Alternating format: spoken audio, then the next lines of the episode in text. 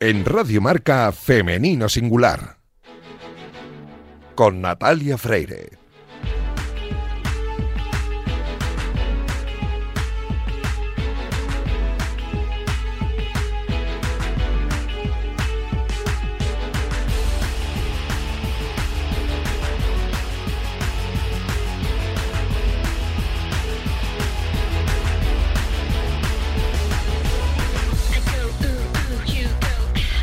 Muy buenos días y bienvenidos un sábado más a este espacio de radio en el que nos empeñamos en dar visibilidad y voz a las mujeres que hacen que nuestro deporte sea cada vez más grande. Permitidnos que en la próxima media hora hablemos solo en femenino singular, que es el programa, el nombre de este programa que escucháis ahora mismo en la sintonía de Radio Marca.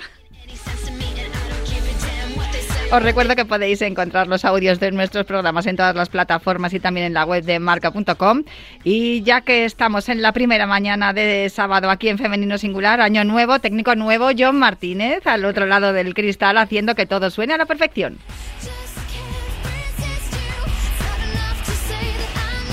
Primer programa, como decimos, de 2023. Vamos a empezar esta mañana con buena energía. Arrancamos ya.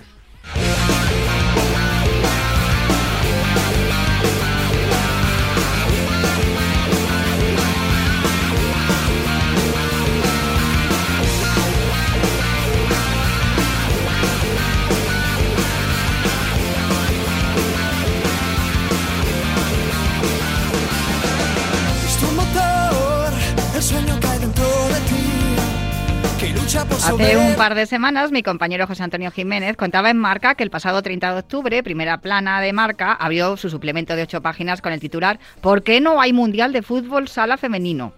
y explicaba que del masculino se han celebrado ya 10 ediciones frente a ninguna del femenino.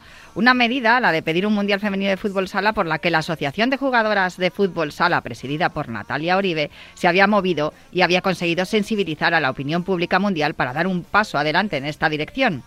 Pues bien, FIFA respondió rápidamente y además lo hizo en positivo, anunciando la creación del Mundial Femenino de Fútbol Sala. Natalia Oribe, presidenta de la asociación, dijo que era una grandísima noticia para el desarrollo del fútbol sala a nivel mundial.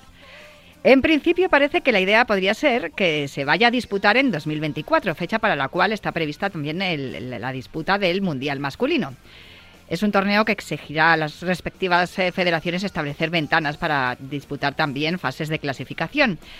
Y esta grandísima noticia es una de las razones por la que hemos creído que nuestra invitada en este primer programa de 2023 tenía que ser una futbolista de salón, que es como me gusta llamarlas a mí. Muy buenos días, Marta Balbuena, ¿cómo estás?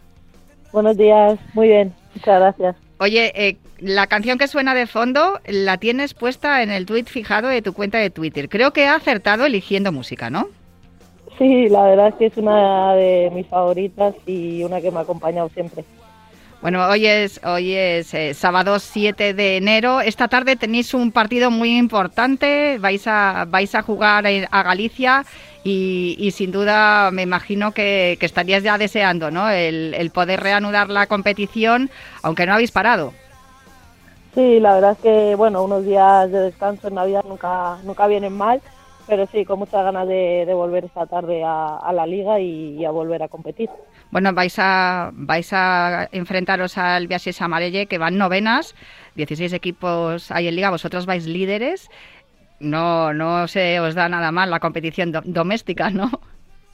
Bueno, la verdad es que, llevamos todos los partidos ganados, pero, pero cada rival es, es una final más porque porque son muy competidos todos los partidos y nunca te puedes fiar y más yendo, yendo a tu casa allí a Galicia. Marta, hemos empezado hablando de, ese anuncio, ¿no? De la FIFA que se va a disputar finalmente el, el Mundial Femenino de Fútbol Sala, algo que yo creo que estabais reclamando muchas de vosotras, especialmente pues tú que has estado nominada a los premios a la mejor portera del mundo de fútbol sala en varias ocasiones.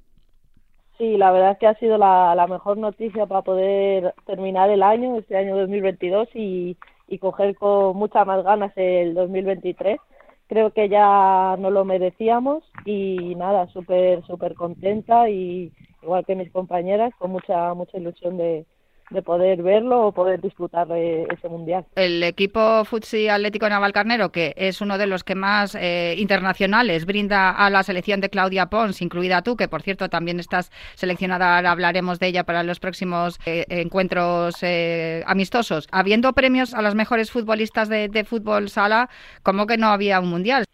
Claro, era algo que no, no llegábamos a entender el, el por qué, por qué no, ¿sabes?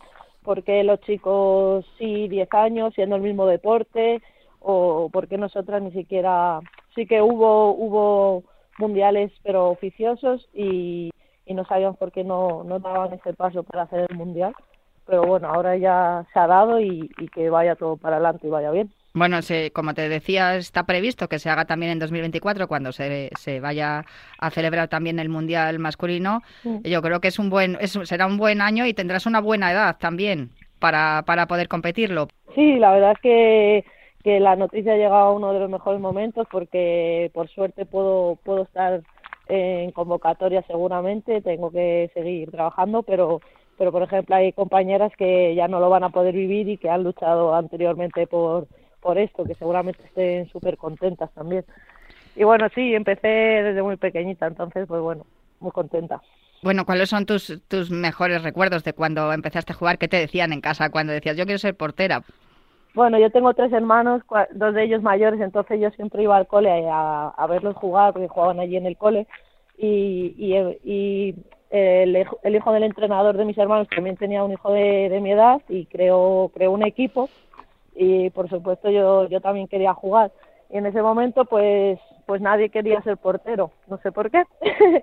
y no sé por qué, no sé qué se me pasaría por la cabeza y, y, dije, y dije, pues yo, pues yo me pongo. Y desde entonces pues pues ahí estoy. Está claro que no, no lo hiciste mal por los premios que hemos, que hemos eh, comentado a los que has estado nominada. También, fíjate, el anuncio de lo de la FIFA creo que fue el 15 de diciembre y ese mismo día creo que la semana del 15 debió de ser tu semana grande porque además de ese anuncio del Mundial Femenino que, que se ponía en marcha, también te dieron un premio en, a la mejor deportista de San Lorenzo del Escorial en la gala anual de Radio Marca Sierra de Madrid. Y, eso, vamos, también es un orgullo, ¿no? Que en tu, que en tu casa, que, que en tu pueblo, en tu hogar, también te reconozcan el, el valor que tienes. Por supuesto, para mí esos premios son casi los que más valor tienen porque al final es donde, donde he crecido, quien me ha visto y me ha ayudado a, a llegar donde estoy y para mí tienen, tienen mucho valor.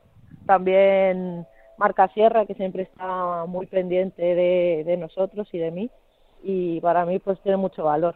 Justo en esa gala reivindicaba un poquito lo del Mundial y, y dos o tres días después se anunciaba. No, desde luego esa fue tu semana grande. No, de todas maneras yo quería preguntarte porque le dieron también el premio a las ardillas del Escorial al, al, club de atletismo. No sé si sabes, si no te lo cuento, que la carrera popular de la San Silvestre la ganó una atleta de, de las ardillas del Escorial, no de la sub-16, porque esta, esta chica Natalia Ruiz tiene 19 años, pero oye, digo, madre mía, está el Escorial, eh, eh, pero vamos, en el top, en el top de premios y de, y de talento y, y sobre todo, pues bueno, de trabajo, ¿no? Que también es lo más importante, lo que, lo que consigue lo que hace que consigas los premios y, y, los éxitos es sobre todo el trabajo. Pero digo yo, ¿qué, qué, merendáis en el Escorial para, para que haya tanta gente tan importante?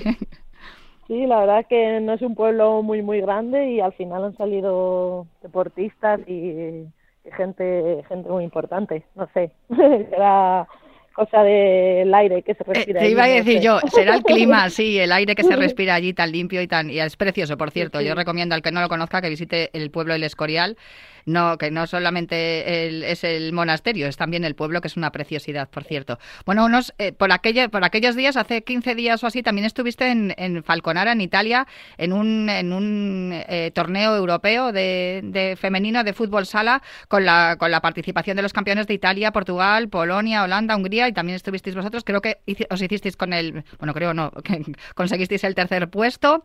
¿Cómo es eso? ¿Cómo, cuando, cuando hacéis competiciones internacionales con equipos como como, el vuestro, como el Futsi Navalcarnero. Eh, ¿Os dais cuenta en qué ponéis en perspectiva el dónde estáis ahora? Porque yo entiendo que el fútbol sala comparado con el fútbol verde, con el fútbol 11, es eh, el, nivel de, de, de difusión, de de bueno de, todo lo de los que de lo que os conocen de, sobre todo de inversión no y de recursos con los que podéis contar es muy distinto. Pero no sé si cuando se enfrentáis a equipos de otros de otros países a, nivel europeo eh, en qué en qué nivel está el, fútbol sala femenino español Hombre, está, está claro que el fútbol sala español es uno de los, de los mayores eh, potencias del mundo. Eh, en Europa lo hemos demostrado con los dos europeos ganados, pero bueno, eh, la verdad es que últimamente muchos países están, están creciendo mucho y están trabajando mucho el fútbol sala y cada vez se ve mucho más nivel. Portugal tiene equipos muy buenos, la selección, eh, luego en Sudamérica, Brasil, Argentina, muchos equipos, pero sobre todo en Europa está creciendo, está creciendo mucho el fútbol sala y, y cada vez es más difícil ganar a selecciones europeas y cada vez está subiendo muchísimo el nivel. Fíjate que lo que acabas de, decir, habéis ganado dos europeos con, la, selección, con, Claudia Pons, que yo recuerdo además que hablamos con ella aquí en este programa cuando ganasteis el último. Y fíjate que, se habla mucho y se ha estado hablando mucho, y en ocasiones para mal, de la selección femenina de fútbol 11, y sin embargo con vosotras no ha habido esa repercusión. ¿Tienes la sensación de que los medios de comunicación, el público en general, no acaba de apreciar o tiene el fútbol sala como el, el deporte pequeño, ¿no? El hermano pequeño del fútbol. Sí, claro, eso, eso por supuesto. Al final eh, somos un poco, pues, la segunda parte así del fútbol. Eh, primero van ellas, que también ahora están dando un crecimiento brutal y, y me alegro muchísimo. Pero el fútbol sala siempre está en segunda plana. Pero bueno, al final con los europeos se nos da un poco más de visibilidad y los medios, pues, hacen un poco más de tirón pero bueno, todavía nos queda, nos queda muchísimo para poder compararnos o, o igualarnos a, ya no al fútbol, sino al fútbol femenino. Bueno, algo que ocurre en este deporte, tanto en la categoría masculina como en la femenina, es eso, ¿no? Que, sois el hermano pequeño. Aquí en eso, en eso por lo menos estáis iguales, tanto los, hombres como las mujeres, en eso estáis iguales, que estáis en, como en un escalón más, más bajo que, la selección de, fútbol 11. Sin embargo, habéis, habéis conseguido más éxitos, tanto la masculina como, como la femenina. ¿Crees que el fútbol sala tiene más recorrido? Porque sí que es verdad que ha habido algunos años que, que, se, que ha respirado, se ha respirado una emergencia ¿no? muy fuerte del fútbol sala y que se veían los pabellones llenos. ¿Crees que estamos viviendo ahora algo parecido? Porque con la liga femenina especialmente creo que hay un, hay, hay un, foco de, atención del, del, público que hay mucha gente que, que acude a vuestros, a vuestros partidos. Sí, a ver, yo creo que estamos, estamos en línea ascendente, por supuesto. Yo creo que que la gente que, que viene a vernos se, se acaba enganchando porque es un deporte muy, muy bonito. Y además también tengo la suerte que ahora los partidos de liga lo, los pueden, los retransmiten también por, por YouTube y, y eso ayuda a la gente a ya no ir al pabellón al principio, pues a lo mejor sí que lo ven por internet y sí que les gusta y, y empiezan a ir a los pabellones y bueno, eh, Ejemplo es el año pasado, pues final de la Copa o el playoff de Liga, que estaba el pabellón, estaba, estaba lleno. Y yo creo que, que la gente, a la gente si, si lo viera un poquito más, le, le engancharía muchísimo. Ahí tenemos que entonar entonces el mea culpa a los medios de comunicación, porque no os damos todo el espacio que merecéis. Bueno, a ver, yo entiendo que es difícil, pero, pero sí, un poquito, en plan, sí que, que es importante que, que desde los medios pues nos ayudéis a, dar ese empujón a la gente porque por ejemplo en Navalcarnero no es un pueblo muy grande pero no va mucha gente también. Luego vas por el pueblo y, y, dicen ah que hay un equipo aquí de, fútbol femenino fútbol sala en primera división a veces ni ni lo conocen. Entonces pues sí un poco más de, de visibilidad y ayuda. Pero bueno estamos estamos en el proceso bueno, en, en, eso, esa es nuestra labor, la de Femenino Singular, aquí en, en Radio Marca, daros más visibilidad y daros más difusión. Eh, te estaba escuchando, no me lo puedo creer, pero sí, yo creo que Naval Carnero, o sea, lo más importante, yo siempre que escucho Naval Carnero siempre digo, sí, sí, ¿dónde está el Futsi? Ahí es donde el campeón de liga, por cierto. Sí, sí, sí. ¿Tienes la sensación de que se os conoce más fuera del pueblo que en el pueblo incluso? Porque yo sé que os sigue muchísima gente en redes sociales, hay mucha gente que, que, que nos comenta y, cuando hablamos de fútbol femenino siempre dicen, sí, sí, la Liga Femenina de Fútbol Sala también es muy importante, ahí está el Futsi Navalcarnero, está, está el Burela, porque son equipos que, que tenéis ya un nombre por, por los títulos que habéis conseguido y por los enfrentamientos tan espectaculares, porque fíjate, eso es una de las cosas que creo que has comentado lo de ver los partidos por YouTube, es espectacular veros jugar. Es una cosa, yo por eso he dicho futbolista de salón, porque yo digo, es que las virguerías que hacen, incluyendo la portera, eh, es que es así, es que eso no lo ves en el otro fútbol. O sea, si quieres ver algo estéticamente hermoso, tienes que irte a un, a un pabellón de fútbol sala. Pero no sé si cuando salís fuera de Navalcarneros, cuando vais de, visitante, también notáis que se, os tiene un respeto o un, o un aprecio especial por ser, por ser vosotras quienes sois. A ver, yo creo que en Navalcarnero no es que no se nos llegue a conocer, sino que a lo mejor el pueblo como tal no, no le engancha mucho el fútbol. Sí que es verdad que en Navalcarnero nos cuesta, nos cuesta que la gente vaya, va la familia, van los amigos, y, y, pero bueno, siempre en, las grandes, en los grandes partidos, en las finales, siempre se ha llenado el pabellón, pero sí que es verdad que ahí eh, le falta un poquito de tirón.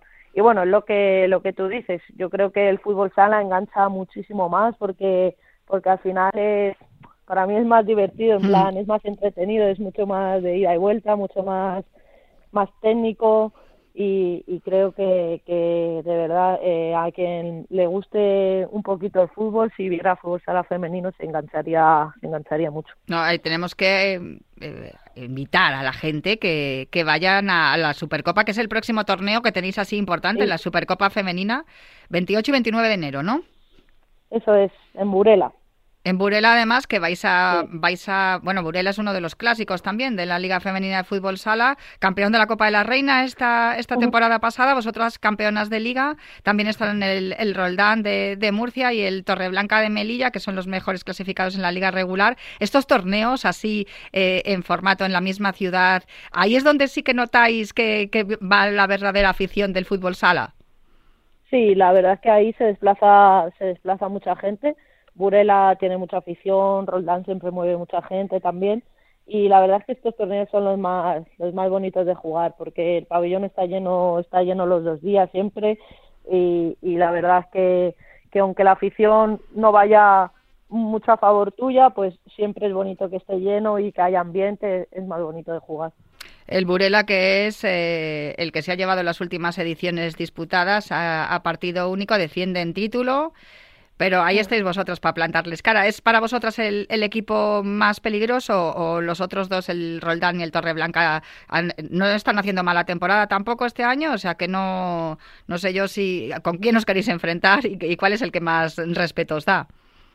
Ahora mismo tenemos que pensar en el Burela, que es el que nos ha tocado en, en las semifinales pero por supuesto sin dejar de mirar a Roldán y, a Melilla porque son dos equipos muy muy muy potentes, muy muy buenos y que si están ahí es por es por algo, por supuesto.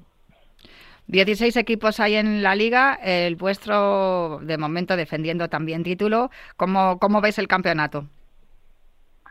Bueno, ahora la liga es una liga regular, pero que gana se gana al final con un playoff entonces, para mí ha perdido un poquito de, emoción lo que es la, liga, pero, pero bueno, nuestro objetivo es quedar primeras para luego afrontar ese playoff con un poquito de ventaja de campo a favor y demás.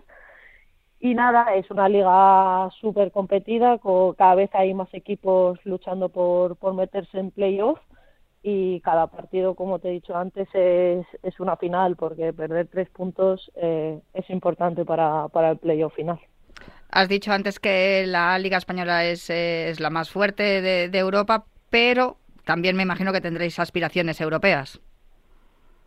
Sí, por supuesto. Por ejemplo, este último, este diciembre que hemos perdido, hemos quedado terceros en el europeo, ha sido, bueno, ha sido un palo un poco duro porque al final eh, la liga está genial, pero también estas competiciones europeas eh, son muy bonitas y, te gustan mucho jugar.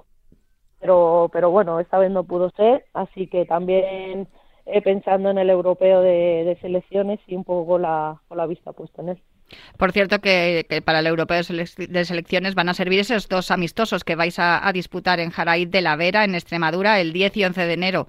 Eh, no sé si este, este, este, tipo de partidos amistosos los preparáis de una manera especial, eh, porque claro, tampoco tenéis muchas, tenéis muchas oportunidades de reuniros como selección. Eh, también repetís muchas, de tu equipo vais cuatro, por cierto, a, esta convocatoria y me imagino que también la selección es, es un, también un, como un equipo, ¿no? Como, como si fuera tu segundo equipo en este, en esta, en este sentido, porque muchas veces vemos, ya vamos conociendo a las futbolistas, nos vamos quedando con sus nombres y vamos sabiendo cómo juegan. Sí, por supuesto, estos partidos son, son muy importantes y más siendo contra Portugal, que es una de las cuatro clasificadas para, para el europeo. Y, y sí, somos, somos un equipo, de las selecciones casi como una segunda familia dentro de, de fútbol sala porque al final somos compartimos mucho tiempo en pequeños ratitos pero muchas horas juntas y luchando por, por un mismo objetivo que es estos partidos amistosos que contra Portugal eh, dejan de ser amistosos, la verdad, eh, para, para preparar el europeo y nada, todas juntas, todas juntas siempre. Claudia Pons, que es de las eh, pocas entrenadoras que hay, ya, ya no solo en fútbol sala, sino en, en general, ¿no? En, en el fútbol.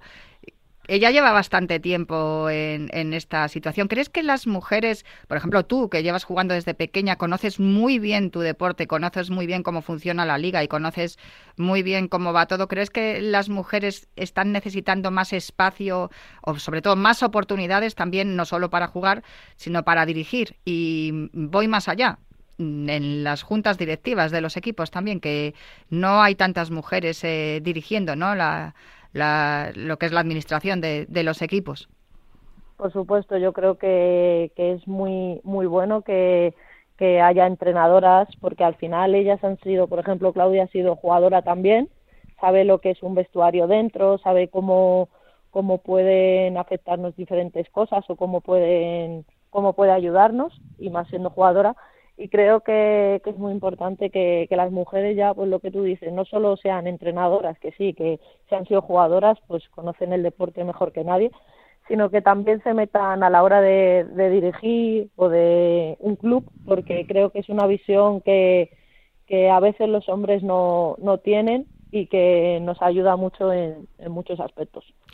Claro, eh, yo te iba a preguntar, hay muchos, muchos aspectos que muchas veces decimos que son tabú, pero claro, vosotras tenéis una fisiología y tenéis unas necesidades que a lo mejor no están cubiertas porque los directivos y la gente que dirige los equipos no piensan en que las mujeres tenemos una situación fisiológica distinta. Me estoy refiriendo pues a lo que a mucho de lo que se ha hablado también en la Liga Femenina de Fútbol eh, 11 que, mm, claro, eh, eh, tenemos la menstruación, queremos quedarnos embarazadas, hay días que se tienen eh, otro tipo de, lesiones o de, o de necesidades. No sé si eso en vuestro club lo tenéis también, lo tenéis también observado o tienes la sensación o, la pretensión de que esto se empiece a, también a, contemplar y a poner herramientas ¿no? para, para poder facilitar la, el juego y también la, pues eh, lo que es lo que es la incorporación de las jugadoras a, sus equipos dependiendo de la situación en la que estén. Exacto, al final es muy importante quieras o no, las mujeres somos diferentes a los hombres y eso es una realidad porque sus, sus condiciones físicas no son las nuestras y ellos tienen sus peculiaridades y nosotros tenemos las nuestras y eso creo que para la preparación física es muy muy importante, como dice por ejemplo los periodos de menstruación, sería importante controlarlos porque puede influir en las lesiones, nuestras capacidades y eso es muy importante que, como mujeres pues haya alguien que, que, pueda controlarlo y que lo conozca. También hay hombres muy preparados en estos temas, por supuesto. Sí, independientemente de, que... sean hombres o mujeres, pero por lo menos que se contemplen todas esas situaciones y que se les pueda dar una resolución eso es que lo tengan en cuenta y, que al final es importante a tema físico y a tema a tema lesiones es muy importante sí pues Marta Balbuena, muchísimas gracias por atendernos esta mañana aquí en Femenino Singular. Que vaya bien el partido de esta tarde y bueno, eh, seguiremos atentamente por YouTube, ya que nos lo has dicho, eh, la progresión de la Liga Femenina de Fútbol Sala y invitamos a todos nuestros oyentes a que, a que se atrevan a ir al pabellón a, contemplar un partido entre dos equipos de la Liga Femenina de Fútbol Sala y si no pueden ir, pues que lo vean por YouTube y así será, así seguro que se enganchan y se puede fidelizar más, más aficionados, porque la verdad es que hay aficionados para todo tipo de deportes y este es espectacular. Muchas gracias a, ti en particular por, por esta visibilidad y por, por, tu, por tu programa, porque hace que, que deportistas femeninas pues tengan más, más importancia y, y su deporte eh, vaya en progresión hacia arriba. y, animamos a todas las niñas que se pongan a jugar al fútbol sala como, como hiciste tú, que mira, puedes llegar incluso a tener el premio a la mejor futbolista del mundo, que bueno, no lo conseguiste, pero ahí estuviste nominada, en cuarta posición que creo que estuviste. Así que mira, oye, pues para ver si este año sigue haciendo esos paradones espectaculares que haces y a ver si este año te vuelven a nominar. Pues muchísimas gracias, Marta, un abrazo muy fuerte. Gracias a vosotros, gracias.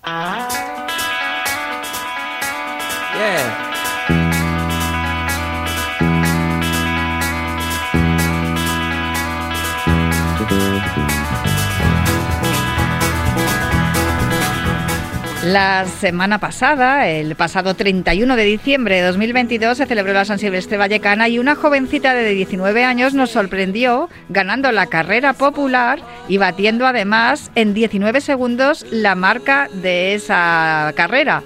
Y también batió eh, su marca personal. Estoy hablando de Natalia Ruiz, una joven del Escorial con la que pudimos hablar unos minutos justo después de terminar la carrera. Has batido el récord de la carrera, Natalia, muy buenas. Hola, buenas tardes, sí, sí, muy, muy contenta. ¿Te has fijado en el tiempo cuando entrabas o solamente te has fijado en que por fin habías llegado? Pues la verdad que eh, prácticamente ha sido eso y después en el reloj he visto que he hecho 34 minutos, algo así, que, que está, vamos, increíble, marca personal y, y nada, o sea, no me, lo, no me lo esperaba, la verdad.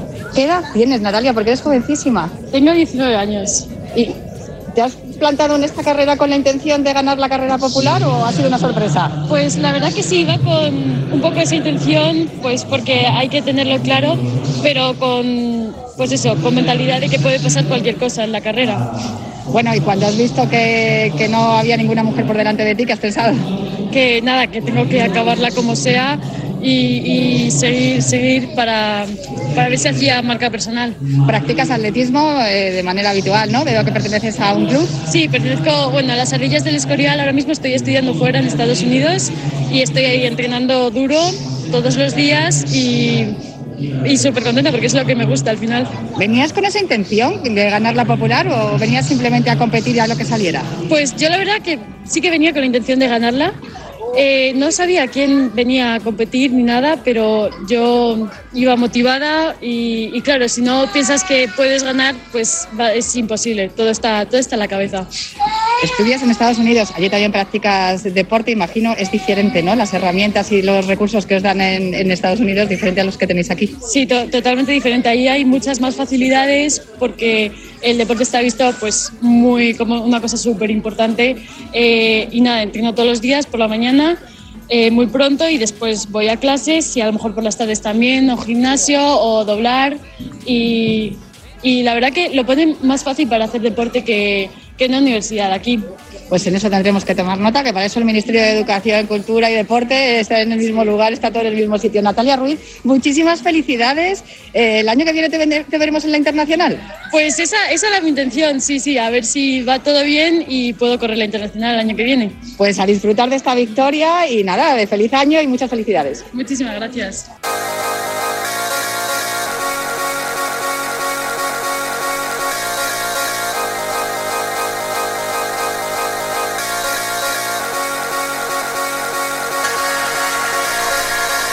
Extraordinaria Natalia Ruiz batiendo el récord de la prueba popular de la San Silvestre el pasado 31 de diciembre. Esto que habéis escuchado es un aperitivo porque hablaremos con ella la semana que viene, pero ahora yo me tengo que marchar. Os dejo con marcador internacional. Os recuerdo también que hoy tenemos sorteo de la Copa del Rey. Todo lo vamos a contar aquí, la apasionante jornada de deporte aquí en Radio Marca, también el sorteo y yo os recuerdo que volveré el próximo sábado para seguir hablando de mujer y deporte aquí en Femenino Singular en Radio Marca. Hasta el sábado que viene.